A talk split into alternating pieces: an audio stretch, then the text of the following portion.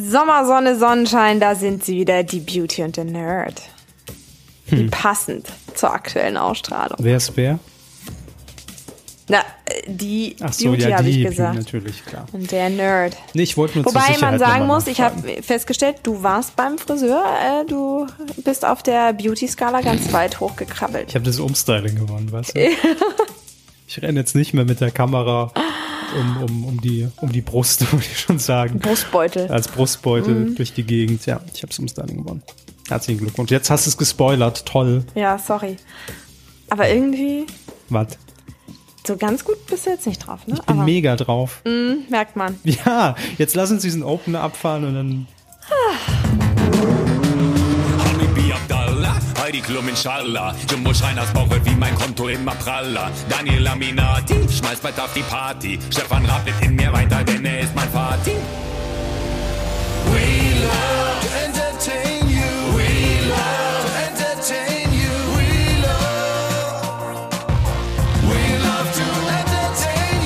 Willkommen beim Privatfernsehen, der ProSieben Podcast mit Tabea Werner und Kevin Körber. Herzlich willkommen in der Juni-Ausgabe von Willkommen beim Privatfernsehen, eurem Pro7-Podcast. Da sind wir schon wieder und wir stellen fest, langsam wird es warm. Wir sind immer noch in Woche 825 des Homeoffice, habe ich nachgerechnet. Ja, zumindest ist der Kopf so Matsche. Gefühlt Langsam. ist es jedenfalls Woche 825. Und äh, schön, dass ihr wieder mit dabei seid. Hallo Tabea. Hallo Kevin, ich freue mich auch. Auch wenn mit Sicherheitsabstand trotzdem irgendwie ein vertrautes Gesicht live und in Farbe zu sehen ist doch. Ja, Weißt du, da, da springt mein Puls in die Höhe, meine Mundwinkel schnell nach oben. Ich freue mich riesig, dich zu sehen. Und dann äh, habe ich das Gefühl, die Freude ist ganz meinerseits. Nee, äh, nein, wirklich, ich freue mich ja auch. Ich dachte schon, du machst jetzt die, die Mega-Überleitung, dass du sagst, apropos Puls in die Höhe, wir haben nachher auch noch einen Gast bei uns, nämlich The one and only Steven, Gätchen. haben wir hier. Hammer. Das geht auch nur, weil wir jetzt nicht über eine App zugeschaltet sind, sonst hätten wir ja ein bisschen Versatz drin. Nur deswegen können Ja. wir im Chor. Oh, Chor ist auch schwierig. Ja, da ja darf während ich keine es ausgesprochen habe, es ist so blöd, wenn man Keine Sachen Chöre ausspricht und merkt, hätte ich mal lieber das Wort nicht genommen. Wir sind live heute, ne? Das weißt du schon. Ja, Kann nichts schneiden. klar. Nein, aber ich bin nicht schlecht drauf. Es sind nur so ein paar Sachen und wir sehen ja auch diesen Podcast hier als Therapiesitzung für unseren Arbeitsalltag, die mir einfach in den letzten, ich möchte sagen, Wochen, seit wir eigentlich die Im letzte Folge so, aufgezeichnet nein. haben. Nee, Ah. so lange noch nicht. Okay. Seit unserer letzten Folge sind einfach so ein paar Sachen passiert, wo ich mir äh, privat an den Kopf schlagen muss, wo ich sage, was soll das ich eigentlich? dachte, das wäre die Frisur, die so ist. Weil Nee. du hast die ganze Zeit dir so die eine Haare tolle, ja, ja, gerauft. Ah. das ist schon, das ist schon klar. Nee, das ist einfach, weil ich älter werde, die weniger werden. Aber ansonsten hätte Und- ich, sie- ansonsten hätte ich sie verloren. Wollte gerade sagen, sie sind aber jetzt auch äh, exzessiv ausgefallen die letzten Wochen. Ja, denn ich habe hier mir nur eine Notiz gemacht, schlag die Zeile. Eine Rubrik, die wir ganz am Anfang mal eigentlich monatlich einführen wollten, also Ja. für jede Folge, ist dann abhanden gekommen, ab Folge zwei, glaube ich. Nee, nee, ähm, wie wir bei ProSieben sagen, äh, dieses Jahr nicht mehr. Ja, das Pausiert heißt, einfach. Wir könnten sie nächstes Jahr wieder ausgraben. Ja. Nee, aber schlag die Zeile. Ursprünglich hatten wir es uns äh, vorgenommen, kuriose Schlagzeilenrunde pro sieben Formate hier zu präsentieren, falls ihr sie nicht gesehen habt. Bei den Schlagzeilen, die ich heute mir rausgesucht habe, die haben Leute gesehen und das ärgert mich einfach massiv, muss ich sagen.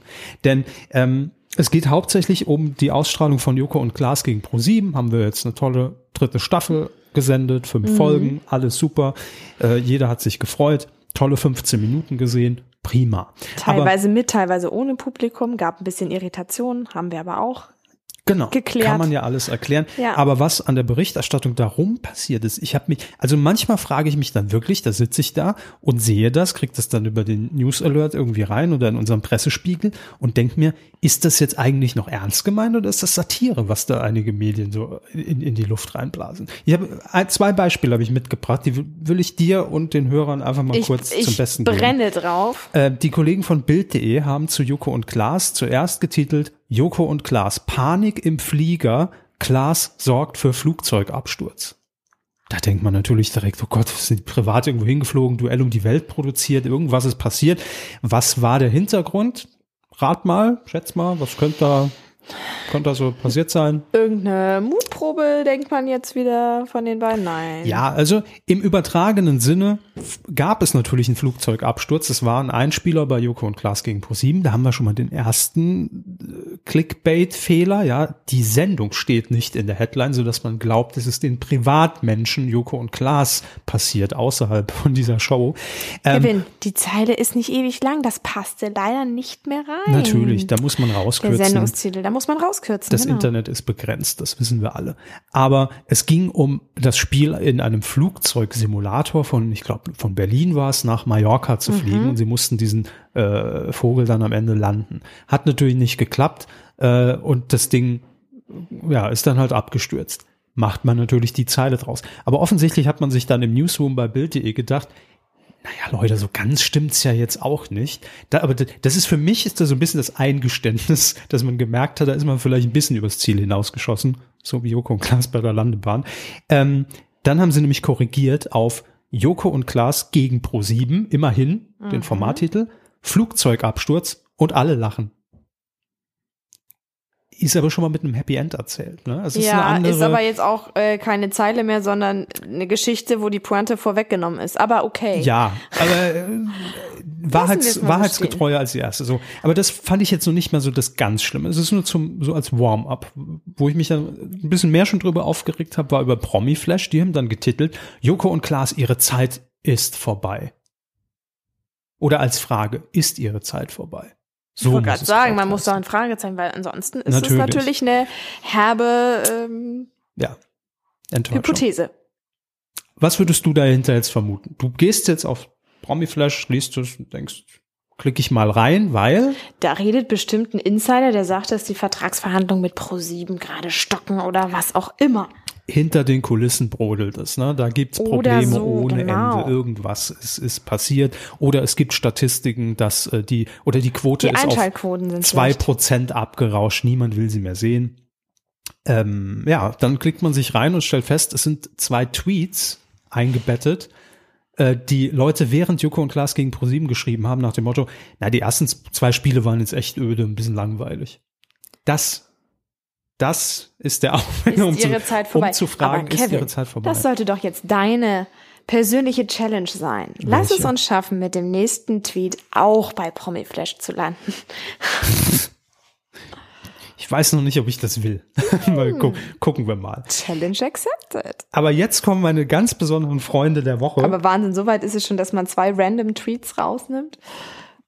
Vielleicht waren es auch drei. Dann ist es natürlich fundiert. Dann ist es natürlich eine empirische Studie, das stimmt. Jetzt kommen meine ganz besonderen Freunde der Woche, nämlich Nordbus. Hast du schon mal von Nordbus gehört? Ich bin Hamburger, nicht Bremer. Deshalb frage ich. Mhm. Aber trotzdem nix. Nee, Soweit ich weiß, tatsächlich sitzen die irgendwie, oder Hauptgebiet ist Bremen, Niedersachsen oder so.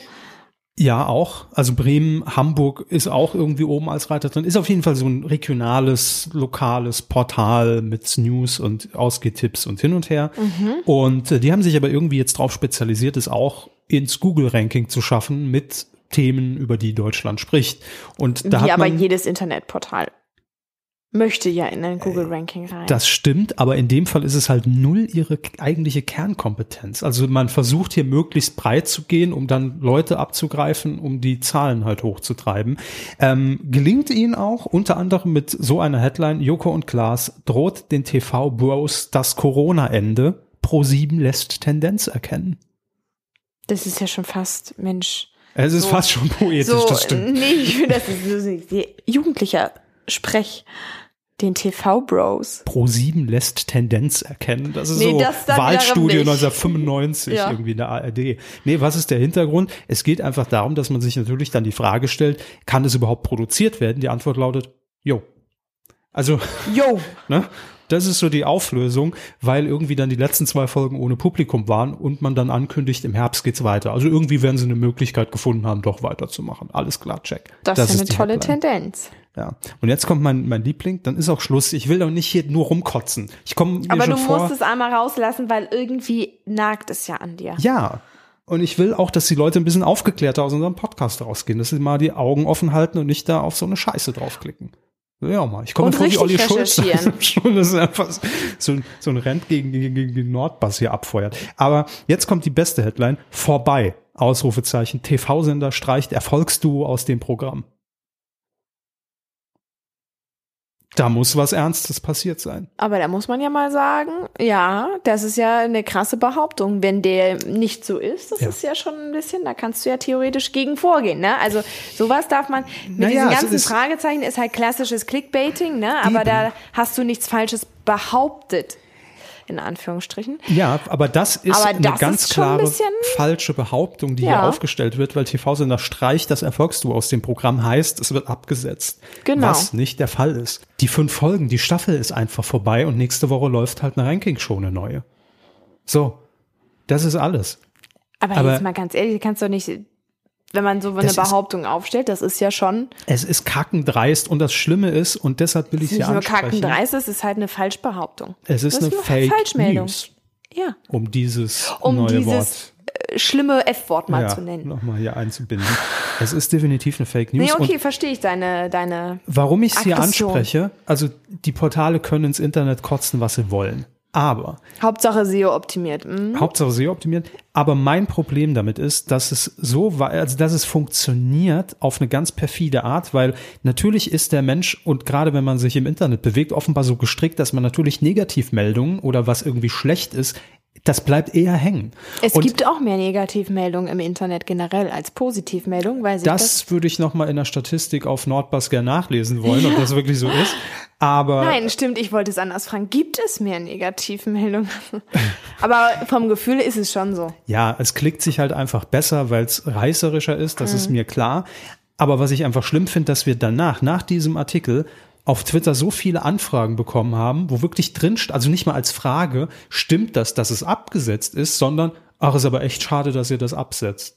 Also, Mhm. wo es schon für, für bare Münze genommen wird. Und das finde ich fatal und dass selbst größere Online-Portale, nennen jetzt keine Namen, dann bei mir nachfragen, stimmt das, was auf Nordbus steht, dass die Sendung abgesetzt wird? Aber da muss man ja mal sagen, genauso oberflächlich wie da, wobei da wurde jetzt nicht oberflächlich recherchiert, sondern bewusst ja eigentlich aus einer kleinen, äh, Ja, ja, aus einem kleinen Fakt eine, eine größere, gut geklickte äh, Headline gemacht. Aber das Problem ist tatsächlich, was das eben dann für Wellen schlägt, weil andere Leute das einfach nur überfliegen und Ja, es und- bleibt dieses negative Gefühl, weil du natürlich nicht reinklickst und, Und- dir den Artikel dazu durchliest. Das ist dann eben für mich auch ganz krass formuliert markenschädigend. Weil Total. das ist natürlich was, was, was man dann auch, wenn man dann mal wieder Freunde treffen kann, hast du schon gehört, dass die Joko und Klaas absetzen? Nee, Mhm. was? Echt? Ja, ich habe das gestern bei Twitter, habe ich das aufgeschnappt, habe ich gelesen. Und das ist ja das Clickbaiting Ding. Hin oder her, ob man dann abgestraft wird, weil sozusagen der Artikel äh, nicht das hält, was die Headline verspricht. Aber wie du schon sagst, ähm, es ist schlimm genug, dass Leute überhaupt diese Headline lesen, ohne aufgeklärt zu werden am Ende. Wir reden schon wieder viel zu lange über diese Portale. Ich finde, äh, ich finde, das hat nichts mit Journalismus zu tun. Also ich habe ein neues Leitmedium, Nordbus. Ja, deine neue Startseite jetzt. Ne? Ja, also ich gut, dass ich ja von der visuellen Seite her komme. Da blutet mir mein Bildredakteursauge, wenn ich das da kenne ich sehe. andere Portale, wo du mal besuchen kannst. Na gut. Geh mal auf Tag 24. Das ist, na gut, das ist ein anderes Thema. Kommen wir nächste Ja. Woche, äh, nächste Woche, nächsten Monat zu. Ähm, ich will jetzt auch diese, Ah. diese ganze negativ gekotze abstreifen. Ich will mich nämlich jetzt freuen. Wir über die Sachen, die Wirklich wichtig sind und äh, Ich dachte, was wir aus der Krise gelernt haben. Nein, aber stimmt, ich weiß.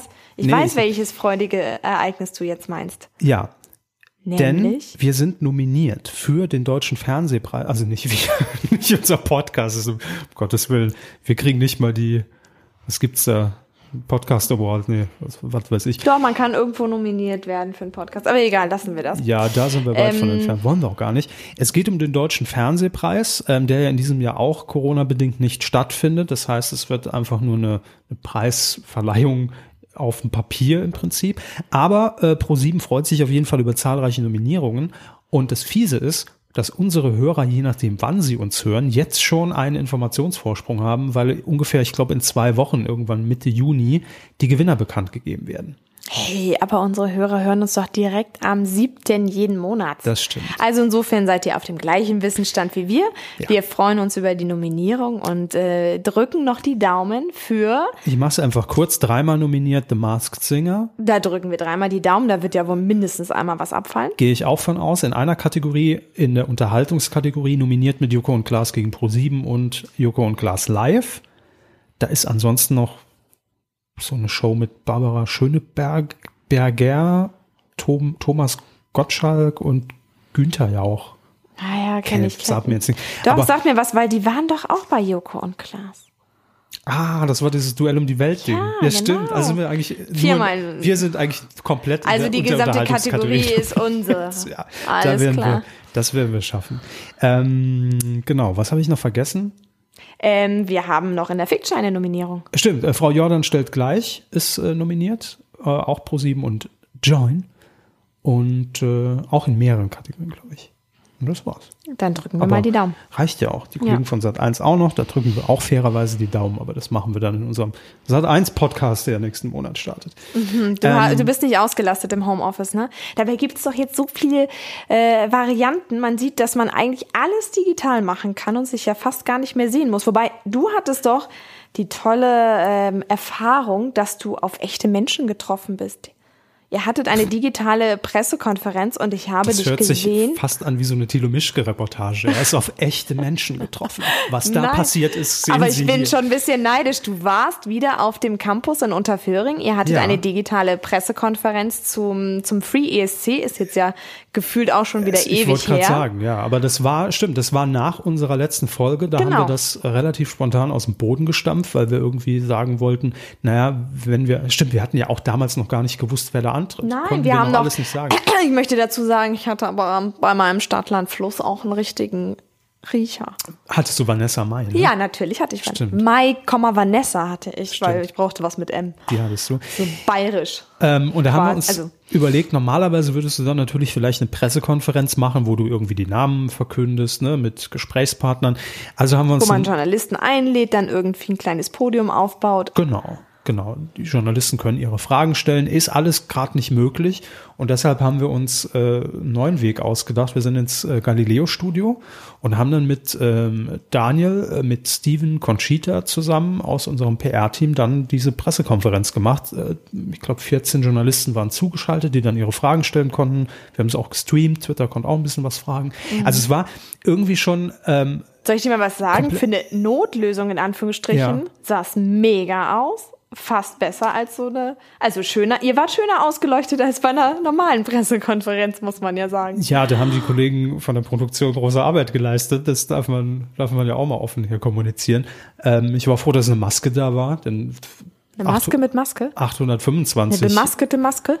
825 Wochen im Homeoffice hinterlassen Spuren. Du hast nicht ernsthaft eine Maske gehabt. Kevin, Doch, du bist hab- voll die Diva. Ja, klar, ich hab- Das war dein Umstyling also. Ja, du natürlich. Weißt du, ich dachte mir, wenn ich den Bums organisiere, schreibe ich mir auch eine Maske mit in Dispo.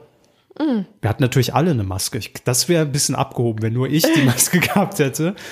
Aber Nur Steven und Conchita nicht, die ja zu Hause bei sich saßen, siehst du? ja, Die war, das ist aber eigentlich auch ein Gefälle. Die waren Stars, in Anführungsstrichen. Die sitzen zu Hause. Wir stehen im Galileo-Studio geschminkt. Äh, Auch verkehrte Welt. Ein Ne? bisschen verkehrte Welt macht Corona, ja. Das stimmt schon. Ja. Aber gut, so ist es. Aber nee, ähm, es hat, war herrlich. Nee, sah toll aus, fand ich. hat Spaß gemacht. Äh, könnt ihr euch gerne auch noch angucken. Auf Twitter und Facebook gibt es noch. und, vor allem schön tatsächlich, dass man ja als äh, Normalo mitstreamen konnte. Ja, haben, haben Kann wir man mal manchmal probiert. bei einer Pressekonferenz auch, aber so war's cool. Und das ist eben, äh, das finde ich tatsächlich dann das Gute, also um Gottes Willen nicht das Gute an Corona, aber das Gute, was, man- was man aus der Situation mitnimmt, Not macht erfinderisch, weil früher hätte man wahrscheinlich gesagt, naja, warum sollen wir das machen? Wir können es ja auch so machen wie immer. Jetzt geht's nicht und ich glaube, wir werden das in Zukunft auch oft öfter mal so machen. Warum ich nicht? gut. Äh, und es gab ja noch Eine andere Digitalnummer. eben ein Event, da haben wir hier ja auch schon mal im Podcast drüber erzählt. Es gibt ja alle paar Monate so als, ähm, ja, als Update für die Pro7-Mitarbeiter die Veranstaltung We Love Pro7. Mhm. Ich glaube, das haben wir hier schon mal. Ja, haben wir gesagt. Erwähnt. Da haben wir ähm, Jochen Schweizer damals zu Der Traumjob befragt. Natürlich, wie Getroffen. könnte man die Show vergessen? Der Traumjob, ja, Ja. stimmt. Wann kommt da die nächste, die nächste Staffel eigentlich? Kommt, Nachdem man ja zwei Leute gefunden hatte, ist, hat man ja schon für die nächste Staffel mit abgehakt. ah, Bei der Traumjob, alles gut. Das war's. Aber ich merke gerade, der Daniel, das ist the next upcoming star, unser Senderchef, ne? Also ich meine, bei der PK kam er super raus und in unserem Podcast wurde er auch als, hat er sehr viele Komplimente gekriegt im Gegensatz zu uns. Aber gut, ähm, und jetzt hat er dann auch äh, We Love Pro 7 quasi moderiert. Ja, denn auch da war natürlich die Herausforderung, Im Regelfall sitzt man zusammen in einem äh, größeren Konferenzraum, in einem Pavillon und sieht, man sieht sich und da wird halt vorne am Rednerpult ein bisschen dann was präsentiert. Man sieht die Einspielfilme, sieht so einen ersten Werkstattblick in die Formate, wie das aussieht. Manchmal ist auch der ein oder andere Künstler dabei Genau, auch und das. erzählt was. Und es ging, ging ja auch nicht dieses Jahr, deshalb muss man sich was überlegen und deshalb hat man TAF Spezial gesendet an alle Mitarbeiter im Intranet äh, live. Und es war auch komplett, also Daniel hat moderiert mit, äh, mit Viviane Geppert. Dass du mal Viviane sagst. Sag doch bitte Vivi. Vivi, ja gut, ich wollte es offiziell machen, dass sie, Wir sind doch alle TV-Bros und Sis. stimmt. Danke Nordpass. Sorry, Vivi, musste sein. Ähm, jedenfalls Vivi und Daniel haben das dann moderiert. Es gab einen richtigen Opener, es gab eine Themenvorschau, es gab einzelne Rubriken, tough, es gab Werbung in diesem We Love Pro 7 intern. War mir ein bisschen zu viel, habe ich weggesappt. Zwölf Minuten, ja? Auf die gesamte Stunde? Nein. habe ich weggesappt, war mir ein bisschen zu viel. Nee, es war äh, wirklich, es, es stand uns irgendwie ganz gut zu Gesicht, weil wir machen ja Fernsehen. Warum macht man das dann nicht auch in der Form? Ich hoffe, das bleibt auch. Ähm, und ja, und man hat die Chance natürlich optimal genutzt, in diesem Studio auch die Leute zu feiern, nämlich TAF, die seit 25 Jahren TAF produzieren. In Fernsehjahren sind das 3000 Jahre. 25 Und ist aber Jahre jung geblieben, ne? Mit für 25 Jahre, finde ich. Ja, ich will sagen, man hat sich immer so einen kleinen Facelift unterzogen über die Jahre. Ne? Also da war man schon mal beim Beauty Doc und hat alles nochmal straffen lassen und hat alles ein bisschen hübsch gemacht und angemalt neu. Aber im Prinzip äh, ist das Ding seit 1995 auf Sendung. Ich wette, viele unserer Hörer haben da gerade noch in die Windeln gekackt und auch wir waren 10, 11 war ich, du warst, na gut, reden wir nicht drüber. Ähm, und Jünger damals, als elf. Du warst doch nicht elf. nee, nee, natürlich war ich nicht elf. Doch, warst du stimmt. Ja, natürlich. weiß ich. Äh, damals hat das Ding moderiert Sabine Nöten. Äh, Sagt mir nichts mehr. Könnt ihr auch mal auf YouTube gucken, da gibt's noch den, den Trailer dazu. Und ähm, für, also was verbindest du mit TAF? Ich finde, TAF ist schon eine Marke und das, äh, ich meine, bei 25 Jahren natürlich, äh, die mich auch definitiv durch die komplette Jugend so ein bisschen begleitet hat. Also das war immer irgendwie, man kam heim von der Schule und da war immer mein Ablauf. ähm, Talkshows? Arabella, ja, tatsächlich, da irgendwie um 14 Uhr Arabella. Ähm, mal hat man dann auch irgendwie noch zu Hans Meiser rübergeseppt oder war aber nicht so cool. Pro7 war immer so ein bisschen die jüngeren Talkshows. Ja, Andreas fand Türk ich auch. War ein bisschen polarisierender gefühlt. Einfach auch so vom, vom Setting her, was einfach jünger gemacht, jüngere Mhm. Ja, und da passte TAF aber dann natürlich auch ganz gut rein. Das ist halt auch Genau. irgendwie für eine jüngere Zielgruppe, ne? Und für mich war Dafür TAF- steht ja TAF auch. Nämlich Wofür? täglich, aktuell, frisch, frech. Frisches, freches Fernsehen, glaube ich, ja. Ja, so also- hieß es damals. Ähm, Und das ist es ja auch heute noch. Frisch und frech. Das stimmt. Und tagesaktuell auch. Und TAF war für mich vor allem immer sehr wichtig als Lead-In für die Simpsons. Das war für mich immer so ja, der stimmt. perfekte. Äh, und das da ist ja- konntest du deine Augen schon mal an das Gelb gewöhnen. Genau, ja. Gut, früher war es noch ein bisschen orange, äh, die, das Studio von TAF. Ich dachte, die Simpsons. Nee, da war das bei dir ja schlecht eingestellt. Das war doch schon immer. Auch der Opener mit den gelben Elementen und. Okay. Ja, das, Hm. nee, guck dir das Studio nochmal an, es war eher orange. Na gut. Ähm, und natürlich auch die Menschen, die TAF moderiert haben. Und es war eine ganze Menge. Äh, wir gehen sie mal durch. Alexander Matzer Hm. habe ich überhaupt nicht mehr bei TAF auf dem Schirm, muss ich Nee, ehrlich den hätte ich jetzt auch nicht bei TAF verordnet, aber Stefan Pino, kennst du den? Stefan Pino hat früher den, den Disney Club im ersten moderiert. Und dann TAF. Und jetzt ist er, glaube ich, im BDR. Dominik Bachmeier. Sagt ihr was? nö, klingt wie ein Gastronomo, Gastronom aus München, aber ansonsten. Dominik Bachmeier, also ich hoffe, ich verbreite jetzt kein, kein Halbwissen, kein gefährliches, aber Dominik, Kannst du da dann aber auch eine krasse Zeile jetzt draus machen aus der News, die du geben möchtest? So ein bisschen Clickbaiting-mäßig? nee. Ach so. ähm, Dominik Bachmeier hat auch das Wirtschaftsmagazin Biz moderiert auf Pro7, kam immer nach TV Total und es gab dann immer diese legendären Schalten. Stefan stand im TV Total Studio. So, äh, jetzt kommt gleich, äh, ich gucke nochmal aufs Papier, Dominik Bachmeier mit Biz. Äh, Dominik, was hast du denn gleich? Und er hat immer das Fass ohne Boden. Ja, das weiß ich noch. Ja. Und Stefan Götter hat das auch mal moderiert. Bis? ja. Stefan Götte war der Neue nach Dominik Bachmeier. Wahrscheinlich haben die dann auch bei TAF irgendwann mal getauscht. Denn Ja, Stefan kann auch, sein. hat auch TAF moderiert. Das, das weiß ich noch, das ist meine Zeit. Miriam Pilau, Stefan Gödde. Ja. Und, ähm, und das, dabei fiel mir auch ein, Stefan hat ja dann quasi einen, einen fliegenden Wechsel gemacht mit Daniel Aminati, der nämlich früher Galileo moderiert hat. Viele werden es das nicht mehr wissen. kann man sich nicht mehr vorstellen irgendwie, ne? Nee. Für mich ist auch Stefan äh, Gödde das Galileo-Gesicht, aber er war tatsächlich erst Ja. bei TAF, auch mit Annemarie zusammen und dann ähm, Stimmt, die haben irgendwann mal den, den haben Switch die gemacht. geswitcht. Muss gedacht 2008 Hat, gewesen sein. Waren nämlich meine Anfänge bei Pro7. kann sein, ja. Hm. Krass. Äh, und dann auch noch äh, Charlotte Würdig, hat es auch mal moderiert. Äh, Nela Lee ist jetzt YouTuberin, glaube ich. Hat's- Ela Pangeli. Damals Mhm. hieß sie noch Pangi, Pangili, den hat sie irgendwann weggekürzt, jetzt nur noch Nela Lee. Bonnie Strange hat auch mal TAF moderiert. Ich weiß. Stimmt. Und immer so nachdem lange wir ein. Foto gemacht haben, hatte sie eine neue Frisur. Ja, gut, eine neue Farbe sogar. Das war natürlich die Halbwertszeit von so einem Fotoshooting. Dumm eigentlich. Eigentlich richtig dumm. Für mich war immer der TAF-Nachmittag mit einem Duo perfekt. Und das war Britta Sander und Steven Gilchen. Das war mein TAF. So kenne ich TAF. Ja, da, da merkt man die drei Jahre, die zwischen uns liegen. Das war nicht mein Taff, aber das, das, das lehnst du ab, dieses TAF. nee, aber Und- ich bin ein bisschen später irgendwie dazu gestoßen. Aber Jetzt ist es ja so, jetzt feiern wir 25 Jahre TAF und eigentlich, wir machen hier den Pro7 Podcast, eigentlich könnte den ein Mann fast besser machen als wir, weil der wirklich über Pro7 reden kann. Also der hat, ich habe mir hier die Liste aufgeschrieben. Wir fragen ihn nachher, ob er zehn Formate zusammenbekommt, die er jemals auf Pro7 moderiert hat, nämlich Steven Gätchen und den begrüßen wir jetzt bei uns im Pro7 Podcast. Hallo Steven. Hallo, ihr beiden. Also vielen herzlichen Dank erstmal. äh, dann bin ich ja wirklich das alte graue Pferd im Stall, wenn man hört, wie jung ihr noch seid. Aber danke für die äh, Vorschusslorbeeren ähm, nochmal, also äh, oder für die nachträglichen Lorbeeren. Das war eine geile Zeit bei TAF. Wahnsinn, 25 Jahre, das ist völlig absurd, ehrlich gesagt.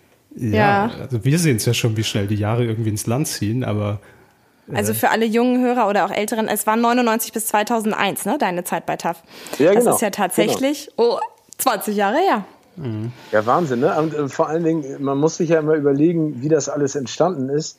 Ich bin ja damals zu einem Casting gekommen. Ich habe ja noch bei MTV gearbeitet und bin ähm, zu einem Casting gekommen, weil der damalige Redaktionsleiter mich eingeladen hatte und kam aus London Islington nach München Ismaning. Das, das muss man sich, der Kulturschock, der saß sehr tief bei mir, weil ich kam in den Winter von München aus dem äh, total Rock'n'Roll London und war in einem Hotel in München Ismaning äh, äh, mit äh, Jagdbildern an der Wand und einer Frau im Dirndl an der Rezeption. Und ich weiß noch, ich habe dieses Ta äh, Casting gemacht und dachte, das schaffe ich nicht. Ey, Wie soll ich aus London nach München ziehen? Das geht überhaupt nicht. Und äh, Hans-Wolfgang Friede, der damalige Redaktionsleiter, ist aber nicht müde geworden, mich da zu besappeln. Im Nachhinein bin ich ihm natürlich extrem dankbar, weil das war eine ganz tolle Zeit mit Britta und äh, vor allen Dingen haben wir viel experimentiert und ähm, mit der Redaktion damals und mit allen Beteiligten auch äh, hinter den Kameras, glaube ich, was Besonderes geschaffen. Aber das hört man ja auch heute noch, ne? wenn äh, jetzt mit Christian Düren oder Rebecca Mir oder egal mit wem man redet, ähm, dass die alle sagen, das ist so unser, unser, unsere kleine Welt, die wir uns da einfach gestalten dürfen eine Stunde und ProSieben lässt uns machen. Ähm, und so habt ihr es wahrscheinlich damals auch erlebt, ne? viel Experimentelles. Ja, total. Also äh, das war damals ja wirklich ein Format. Ähm, also Boulevardmagazine waren nicht unbedingt jetzt äh, das Nonplusultra im Fernsehen. Es war eher so ein bisschen auf dem absteigenden Ast. Und der Versuch, es gab ja bis dato auch in dem Sinne keine richtige Doppelmoderation irgendwo im deutschen Fernsehen. Und Britta und ich haben uns da wirklich gefunden und getroffen. Das war wie Arsch auf Eimer. Ähm, ich lasse jeden interpretieren, wer der Arsch ist wer der Eimer. ähm, aber Britta war ja sehr journalistisch geprägt und hatte da auch ähm, eine andere Herangehensweise als ich zeitweise. Und ich war eher so ein bisschen der, vielleicht der, der Comic Relief an der Seite. Ich habe mich halt nichts, also ich habe, ich hatte vor nichts Angst, habe mir alles getraut. Und sie war da immer so ein bisschen äh, die, die, ja, wie sagen wir, seriösere würde ich jetzt nicht sagen, aber das hat einfach funktioniert und wir haben uns wirklich abgöttisch geliebt und geschätzt, ne? Äh, wie Bruder und Schwester, das war eben auch total cool und äh, ich mochte ihre Professionalität, ich mochte ihren Witz Und wir haben uns dann einfach so, so gefunden. Und dann ging es eben los, was du auch gerade gesagt hast, Kevin, mit dem, mit dem Experimentieren. Da wurde uns freie Hand gelassen, weil alle gesagt haben, das ist die letzte Möglichkeit, da wirklich so einen, den Karren sozusagen aus dem Schlamm rauszuziehen. Und es hat funktioniert. Und ich finde es einfach toll, dass das auch so weitergelaufen ist. Und jetzt, wie gesagt, mit Christian, mit Anne, mit äh, Daniel, mit äh, Rebecca. Ich finde es schön, dass das einfach immer noch dieselbe Art und Weise ist, wie es funktioniert. Ich finde es auch gut, dass es jetzt diese, sag ich mal, diese Überlappung gibt in den Teams. Bei uns war das ja nicht so. Wir mussten dann mhm. ja die Sommerpause noch aufzeichnen, parallel dazu zu den eigentlichen Sendungen. Es war einfach absurd, aber es war eine super Zeit, super Zeit. Wir sind ja jetzt auch hier oder versuchen zumindest sowas wie eine Doppelmoderation hinzulegen in mhm. unserem Podcast. Ähm, gibt es da, also wir wissen schon, wer Arsch und Eimer ist, das haben wir schon vorher festgelegt im Konzept. Ähm, aber gibt es da irgendwie... Der vollere ist der Eimer, ne? ja, ja, vielen Dank. Ich, ich greife schon mal zum Weinchen. Ne? Ähm, aber gibt es da irgendeinen Geheimtipp? Was macht eine gute Doppelmoderation aus? Also braucht es da immer sowas komplett Gegensätzliches, wie du auch eben angedeutet hast, oder geht es andersrum auch, wenn man total harmonisch ist? Ich, ich finde, du hast da äh, zwei richtige Sachen gesagt. Ich glaube, dass es grundsätzlich in der Doppelmoderation ehrlich gesagt darum geht, dass man miteinander harmoniert. Dass man keine Stutenbissigkeit, um das Wort mal zu nutzen, an den Tag legt, dass man dem anderen auch etwas gönnt. Also ich habe jetzt in den in der Zeit, in der ich Fernsehen mache, auch die eine oder andere Doppelmoderation gemacht oder machen müssen, wo es einfach nicht funktioniert hat, ne? wo darauf geachtet wurde, wer hat den letzten Satz, wer steigt ein, wer hat mehr Text, wer hat weniger Text, mhm. wer darf die größeren Stars interviewen. Und das ist halt der Tod ne? einer jeden Zusammenarbeit, ob das jetzt zu zweit ist oder mit mehreren, sondern das ist ja am Ende immer Teamwork.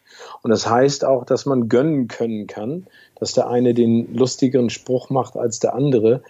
Und ich glaube, es darf nie in so einem Wettbewerb enden. Wer stellt die interessantere Frage oder wer ist der lustigere Teil von beiden? Und, und dann funktioniert es auch. Und wie gesagt, ich glaube, miteinander wachsen und immer miteinander kommunizieren. Also das haben Britta und ich ja auch immer gemacht. Sie hat mir gesagt, was sie doof findet. Sie hat mir gesagt, was sie gut findet. Und sie war immer an meiner Seite. Ne? Also äh, ich meine, ich habe mir da schon mal ein paar, den einen oder anderen Fauxpas geleistet, aber ich wusste, sie steht wie eine, wie eine Bank hinter mir.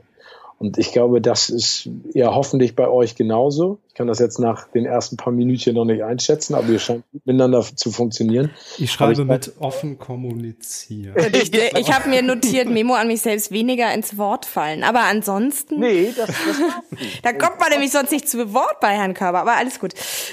Nee, nee.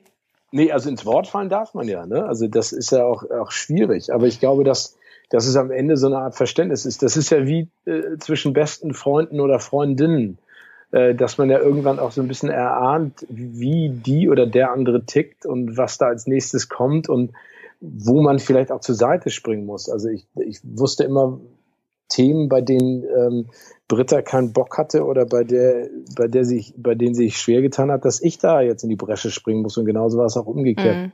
Und ich glaube, das ist auch füreinander da sein. Ne? Also das klingt jetzt alles so unfassbar. Es klingt ganz poetisch ja, und romantisch. Das, ja, ja. Aber da muss man sagen, das ist natürlich das Glück, wenn man äh, tatsächlich Tag ein, Tag aus in einem Team moderiert, dann kann man sich ja aufeinander einstellen. Das ist natürlich bei einer einmaligen Show, wo man dann im Zweifel das erste Mal auf jemanden trifft, mit dem man zusammen moderieren soll, nicht ganz so einfach, aber da äh, wächst man ja an der Erfahrung. Und nun hast du ja wirklich äh, 20-jährige Erfahrung, zumindest bei Pro7. Ja. Fallen dir denn ad hoc irgendwie mal so fünf Sendungen ein aus jedem Jahrzehnt? Aus jedem okay, aus Jahrzehnt. Jedem, was ist denn die Hälfte von, auf die, aus jedem Jahrzehnt zwei? Dann kommen wir bei 20 Jahren auf ja, fünf genau. ungefähr. So. Also ich kann ja mal rückwärts machen. Ne? Also Joko mhm. Klaas gegen Pro7, ähm, den Free ESC, Schlag den Raab, Schlag den Star, Der Maulwurf, Speed Time is Money, Tough, äh, Kino, ich weiß gar nicht, wie die Sendungen hießen, Kino habe ich gemacht. Ähm, das mit Count, nee. Steven liebt Kino. Ja, genau. Steven so liebt Kino. Vielen herzlichen Dank. Danke dir. Steven liebt Kino. Ja, guck mal, dann, dann ich meine, die VOG WM, äh, Autoball EM, das große Turmspringen, Ich muss wirklich sagen, als ich das auch gelesen habe, es war mir gar nicht mehr so präsent, dass du auch diese ganzen TV-Total-Events äh, mit moderiert hast. Das war ja, irgendwie alles, alles verschwommen in dieser Phase mit auch Schlag den Star, Schlag den Raab. Das war irgendwie so alles eine Welt. Aber mein Lieblingsformat hast du nicht genannt. Gülschans Traumhochzeit 2007 ja, damals. Du, habe ich geliebt. Das Sommermädchen. Das Sommermädchen. Ja. Ähm, ja, und die Oscars hast du auch noch aktuell unterschlagen. Achso, stimmt, Entschuldigung. So ein ganz kleines Event, aber. Ja, genau. Nee, Menge. aber Gülschans Traumhochzeit, das ist so interessant, äh, dass ich darauf immer wieder angesprochen werde. Also Nummer eins möchte ich nochmal sagen, ähm, ich schäme mich nicht für dieses Format. Ne? Also überhaupt nicht. Wisst ihr, das war, das war Zeitgeist, das war großartig. Ja, danke dir, danke dir, Tabea. Aber es ist so absurd, weil ich habe letztes Jahr oder vorletztes Jahr letztes Jahr, ich überlege gerade, da saß ich in so einem äh, Restaurant auf Formentera ähm, und guck so seitlich äh, auf so einen Tisch und denk so, ey, sag mal, das sind, das ist doch Gülschan. Ne? Ich meine, ich habe die seitdem auch nicht mehr gesehen. Und dann war sie so, bin ich hingegangen und dann meinte sie auch noch, ey Steven, das war irgendwie, das war irgendwie so nett, weil ich meine, ich war ja bei einem wirklich, würde ich jetzt mal sagen, äh, wichtigen Ereignis oder dem mhm. wichtigsten von Sebastian und äh, Gülschan dabei. Aber diese ganze Entstehung, diese ganze Geschichte damals ähm, äh, in diesem Hotel, wo wir waren und wie das alles entstanden ist und was da für Sachen passiert sind, ey, das ist unfassbar im Nachhinein. Aber es war eine geile Erfahrung. Ich überlege gerade, war da schon Frank Maté dabei oder war der erst bei Mark und Sarah in Love dabei? Oh Gott, da das fragst du mich jetzt was. Oh, Jungs. Aber, aber, aber gut. Korrigier mich, bei Gülcan trat doch H.P. Baxter auf, oder? War ja, das nicht? Question is, what is the question? Genau, das war der, der, der Act bei Gülschans Traumhause.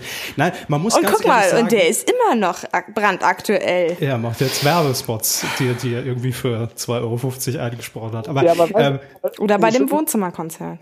Stimmt, hier ganz kurz, Kevin und Tamir, da muss ich auch ganz kurz unterbrechen, weil The Question is What is the Question wurde gespielt.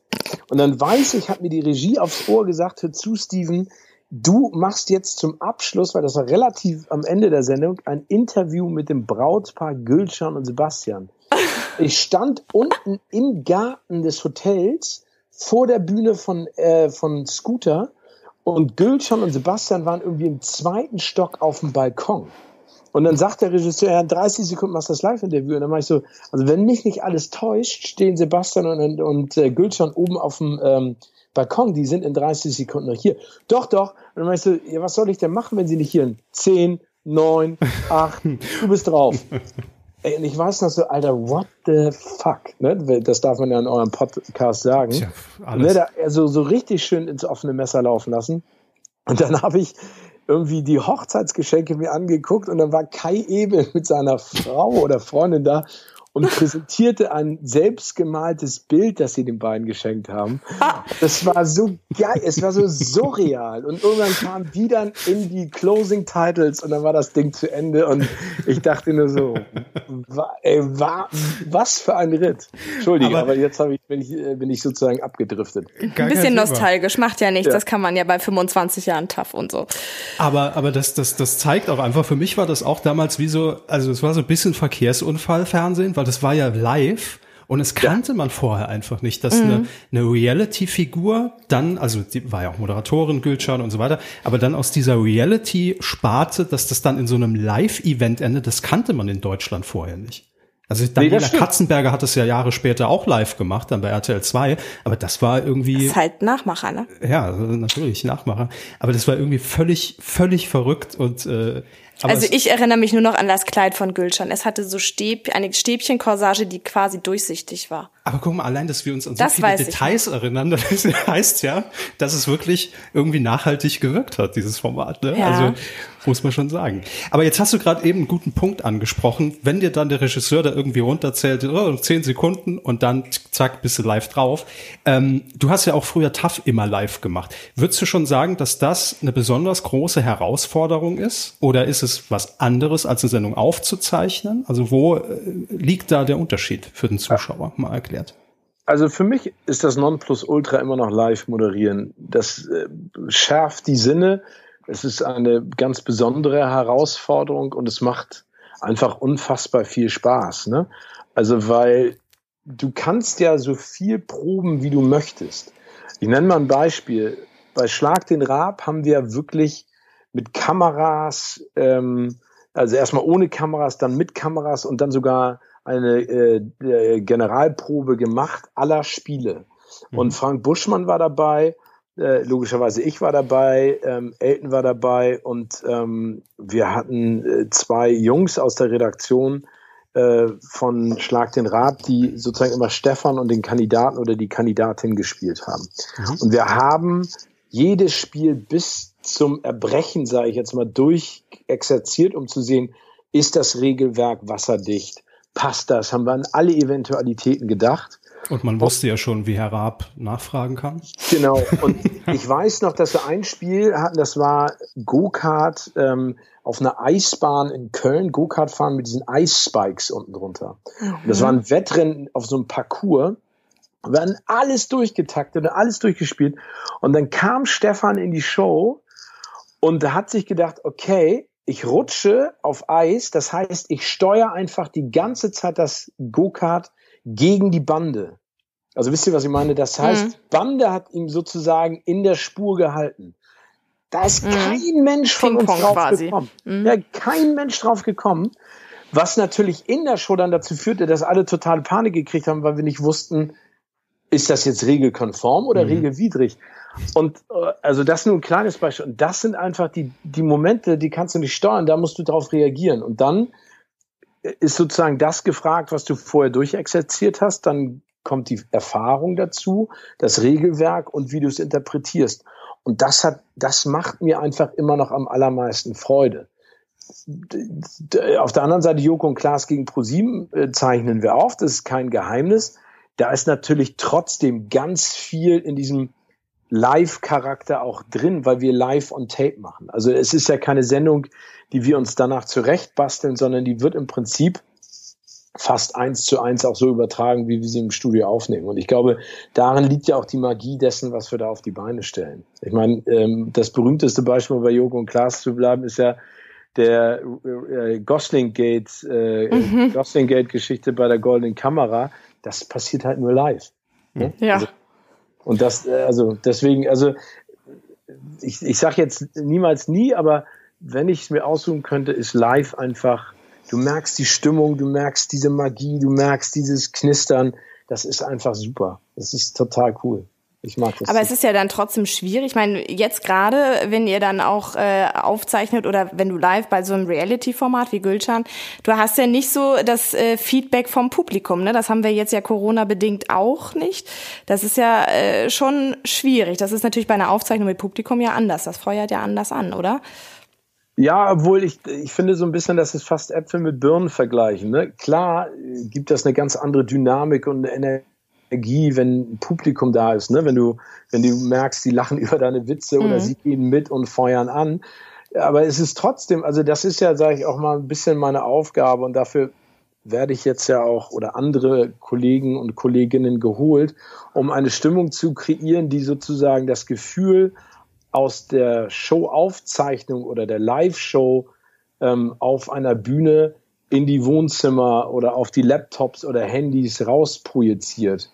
Und äh, das ist dann natürlich eine andere Herangehensweise und es ist manchmal auch ein bisschen holpriger oder vielleicht anstrengender, aber es ist auf eine Art und Weise trotzdem spannend und macht Bock. Ne? Also wir haben jetzt drei äh, Shows, Joko und Klaas gegen ProSieben mit Publikum und zwei ohne Publikum. Mhm aufgezeichnet und am Ende war das echt so, dass Joko klasse und ich da irgendwie stand und dachten so, Alter, irgendwie ist das ein geiler Kindergeburtstag, den wir für uns selber feiern und da hat sich ein anderer Spaß draus entwickelt. Mhm. Ne? Wir haben uns vielleicht mehr angeflaumt als sonst, ähm, aber also du hast recht, es ist, also ich wünsche mir natürlich trotzdem zurück, dass wir bald wieder Publikum äh, im Saal haben und im Studio, weil sich das natürlich dann auch umschlägt auf alles, was du da machst. Ne? Äh, also es wäre toll und vor allen Dingen, wir machen es ja nicht nur für die Fernsehzuschauerinnen und Zuschauer, sondern auch für das Live-Publikum oder das Publikum vor Ort. Also das wäre, wäre eine schöne Geschichte, wenn das, wenn das wieder zurückkommt. Und ich, also ich glaube nicht dieses Jahr, aber Greifswald. Schauen wir mal. Aber auf jeden Fall können wir ja schon sagen, dass es im Herbst ja weitergeht mit der vierten Staffel. Joko und Klaas gegen Pro7. Könnt ihr euch nochmal anflaumen gegenseitig? Ja, das war gar nicht. Das geht weiter. Weitere Kindergeburtstage im Studio, genau, Wieder auf dem. Bavaria-Gelände. Genau. Eben. Wieder fünf Folgen. Aber ich glaube, das ist durchaus, merkt man das auch bei, bei Joko und Klaas manchmal, je nach Spiel, dass die da, glaube ich, auch manchmal stehen und denken, okay, das ist unser Beruf. Ja, also wir, wir machen dir einfach Spaß und unterhalten Leute damit. Und es ist ja einfach der große Kindergeburtstag, ne, an dem jeder irgendwie dann teilhaben. Aber ich finde es tatsächlich schon schwierig, so von der Vorstellung her, wenn du da, und es ist ja mittlerweile auch ein kleines Team vor Ort irgendwie gefühlt so abgeschottet bist, du hast die ganze Zeit irgendwie so ein so ein Probencharakter oder so. Das ist ja wie wenn du im Homeoffice arbeitest. Das ist irgendwie, du, der fehlt dann doch das direkte Aber- Feedback. Du kriegst es natürlich noch von Joko und Klaas, aber ähm, Da muss man auch sagen, Vorreiter, Visionär, Jakob Lund, ja, hat bei der Aufzeichnung, bei der, bei der vierten Aufzeichnung ja schon dieses Soundboard installiert, ne, mit Ja. Applaus. Das war ja bevor irgendeine andere Show überhaupt auf Sendung war zu dem Zeitpunkt. Ich glaube, war irgendwann Mitte März. Ähm, das war irgendwie aus der Not heraus geboren und jetzt ist es irgendwie so völlig, völliger Standard geworden in, äh, in, in, in der Showbranche. Das ist auch irgendwie verrückt, wie sich Absurd, sowas durchsetzt. dann. ja. Aber du Wie bei den Sitcoms, wo die eingespielten Lacher sind fast. Nein. Ja, wo, aber hast du mal eine Sitcom-Aufzeichnung gesehen? Das ist auch total unfassbar. Ne? Also ich habe mal eine, eine Sitcom-Aufzeichnung von Friends gesehen und das Studio. Da sind ja die Sets im Prinzip alle nebeneinander gebaut. Ne? Also das heißt, du hast dann sechs unterschiedliche Sets und das Publikum wandert sozusagen mit den Schauspielern von Set zu Set. Ach, krass. Auch total cool. Die Karawane zieht weiter. Ja, bei- die auch eine Zielwarte. Auch bei unserem Alltime-Favorite auf dem Sender Big Bang ist es ja auch so. Da ist die Live-Publikum. Ja, also die vorne sitzen und es wirklich äh, äh, bei der Und die, ich, beklatschen. klingen immer gleich, die Lacher. Die schaffen das immer so, so gleich zu lachen, ja. Ja, aber aber, jetzt mal Hand aufs Herz, Steven, wenn du jetzt wirklich schon so viel Erfahrung ja hast, ne, äh, geht dir da trotzdem irgendwie immer noch die Muffe, bevor es dann irgendwie live? Der Stift. Drauf geht. Ähm, ja, also, aber äh, also ich unterscheide da ganz klar. Das ist, also ich habe kein Lampenfieber, sondern das ist, also, und das hat nichts mit Abgeklärtheit zu tun, sondern ich habe eine, und ich hoffe, dass sich das ein bisschen transportiert, ich habe eine so unfassbare Lust drauf, auf das, was da kommt, und bin logischerweise trotzdem nervös, weil ich nicht weiß, in wa was in der Wundertüte, in die ich gerade reingreife, dann am Ende drin ist.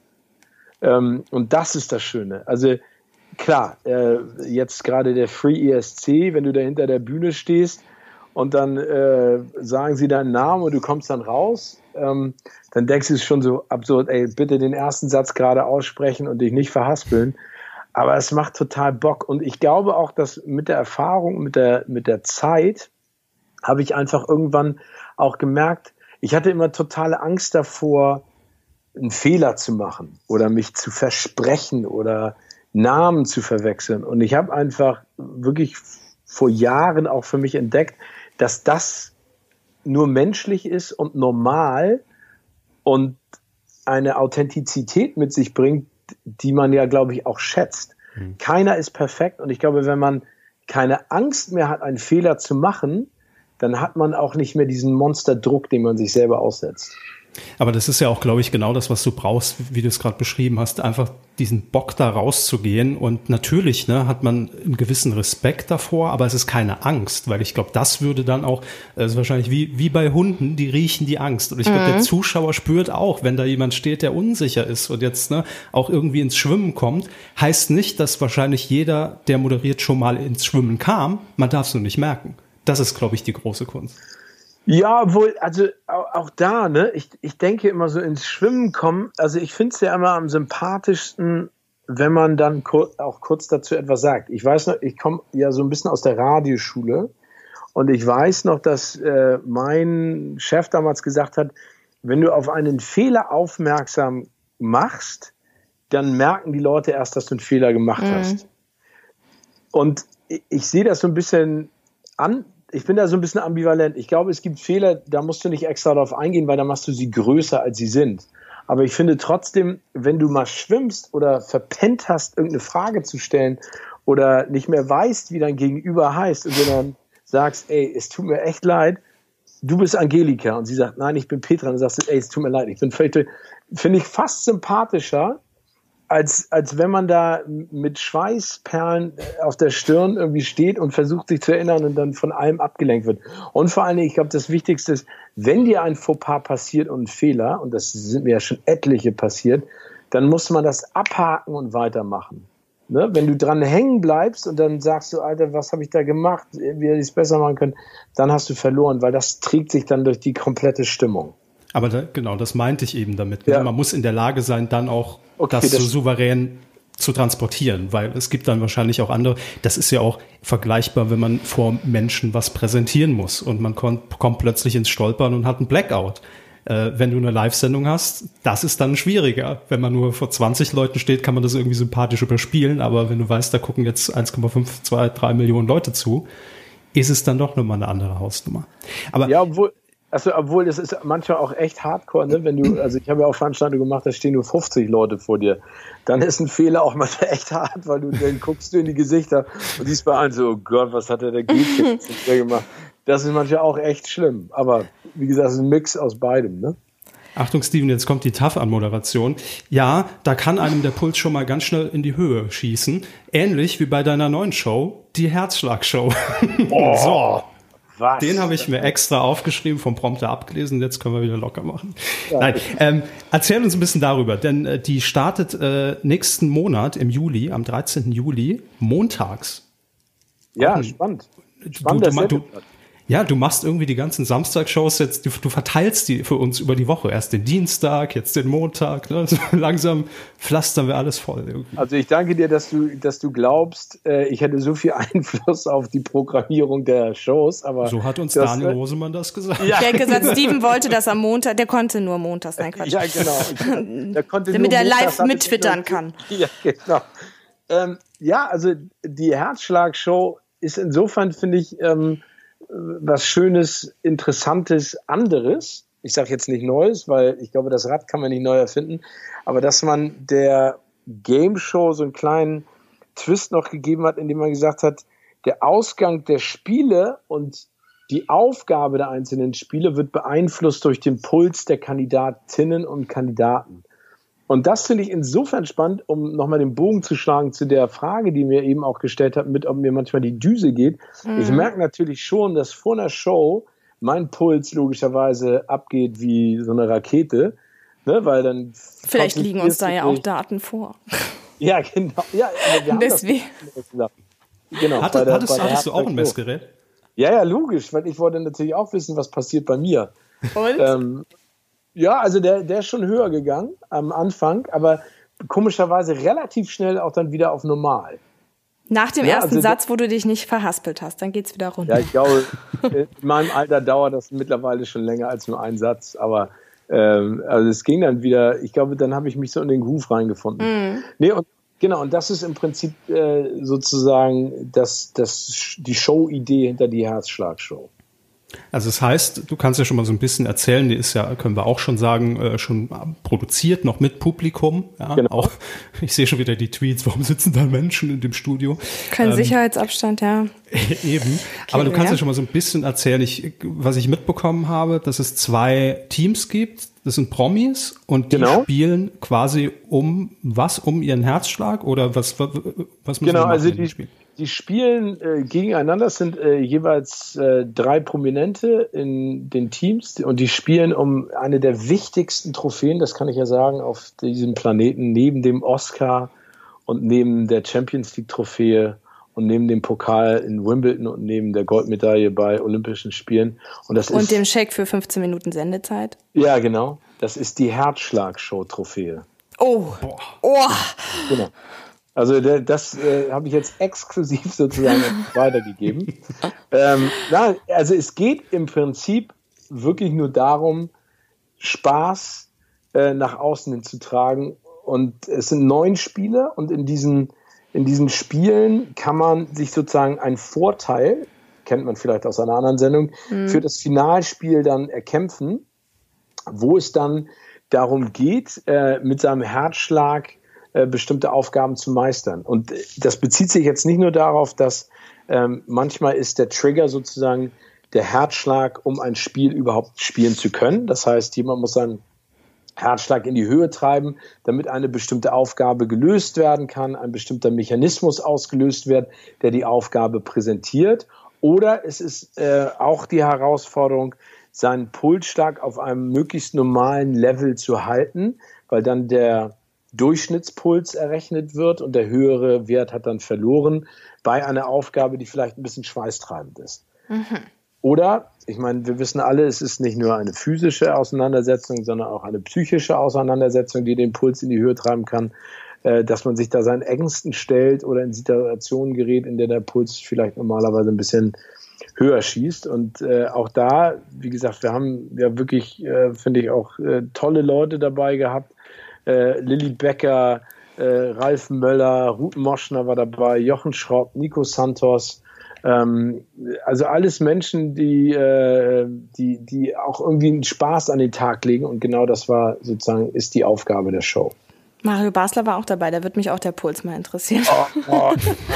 mein Mario habe ich jetzt ja schon auch das eine oder andere Mal bei Joko und Klaas ja. getroffen. Ich finde, das ist einfach. Äh, oder Thorsten Legert hat ja auch sagen. bestimmt einen ganz niedrigen Ruhepuls. Ihr habt sie ja hier ja. alle rangekarrt. Thorsten Legert, Frank Rosin, ja, der ja auch ja. immer sehr mhm. ruhig ist in den Küchen. Also ich glaube, Joey hat total den, Joey Heindler hat einen total niedrigen Puls wahrscheinlich, aber das ist jetzt auch nur eine Vermutung. Ne? Wahrscheinlich ist es dann, äh, weil man muss ja sagen, das Schwierige Schwierigste, jeder, der das weiß, der irgendwie beim Arzt sitzt und äh, Puls messen muss, weiß, sobald du dich darauf konzentrierst, einen ruhigen Puls zu haben, schnellt er in die Höhe. Ist ja wirklich schwierig, den zu kontrollieren. kontrollieren ja. Und da sind keine Kameras dabei. Ja, genau, aber obwohl. Also, ich weiß ja nicht, bei was für einem Arzt du bist, aber nein.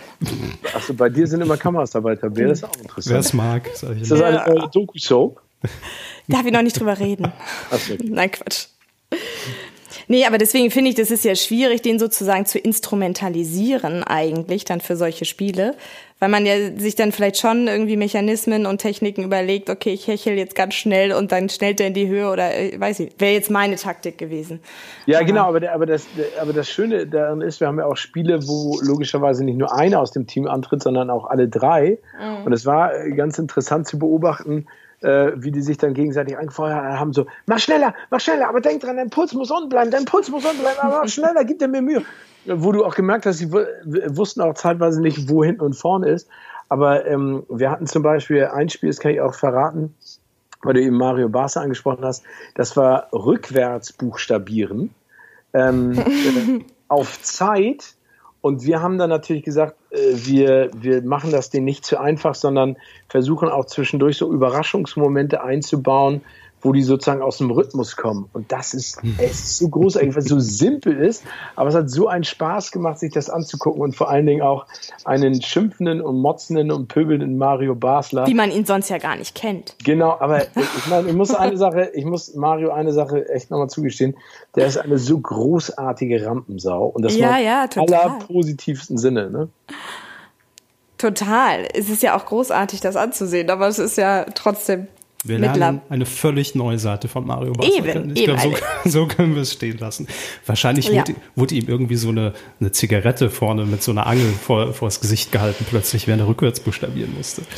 Naja, wir lassen uns überraschen. Jedenfalls ähm, am 13. Juli geht's los. Montags, Viertel nach acht, vier Folgen. Die Herzschlag-Show. So wird's tatsächlich ausgesprochen mit Ausrufezeichen.